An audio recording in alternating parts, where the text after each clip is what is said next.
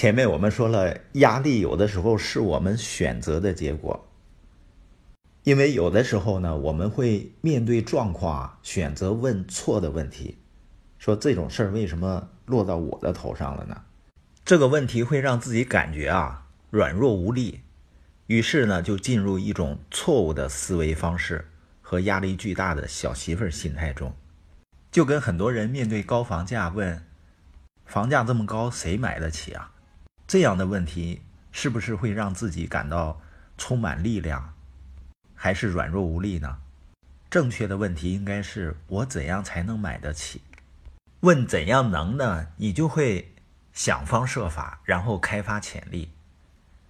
还比如关于我们的时间安排，很多人呢觉得自己很忙碌，好像事情呢确实也不少，那他会问自己，他说我这么忙，哪有时间？去讲计划呀，这就是一个错问题。你发现呢？好像自己真的就没有时间。正确的问题应该是：对于达成目标，什么是最重要的呢？如果讲解生意计划是最重要的，那正确的问题应该是：我怎样才能够讲更多的计划？那你可以每天早上起来第一件事情就安排邀约的事，因为我们都知道一点。实际上是非常清楚、非常明白，每个人都没有时间的问题，只有优先顺序的问题。你确实没有时间做所有的事情，但你一定有时间做你认为最重要的事情。当然，关于目标呢，昨天抚顺的李奎海老师啊，他分享的很有意思，对我也很有启发。他说呢，人们在面对目标需要完成的事情的时候，倾向于去选择做容易的事情，而回避那些难的事情。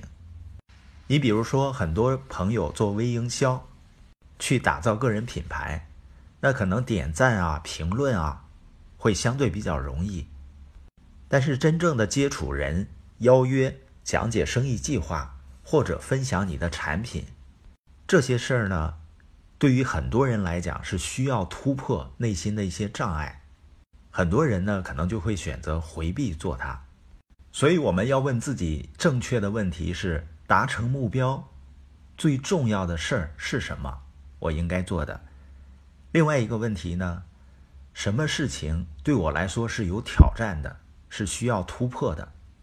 人们喜欢做舒适区里的事情，但是最大的成长来自于。去做自己触头的事情。当我们面临舒适区之外的事情、恐惧的事情，我们选择回避的时候，你会发现呢，那种恐惧的感觉一直会控制着我们。就像有的人一辈子他跟陌生人交流都会有障碍，就是因为他一直不敢突破自己。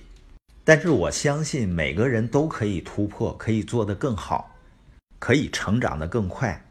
比如说，小小贝儿今年五岁多了，他和我们一起去国外旅游的时候，他很喜欢，也很想去找那些小朋友去玩。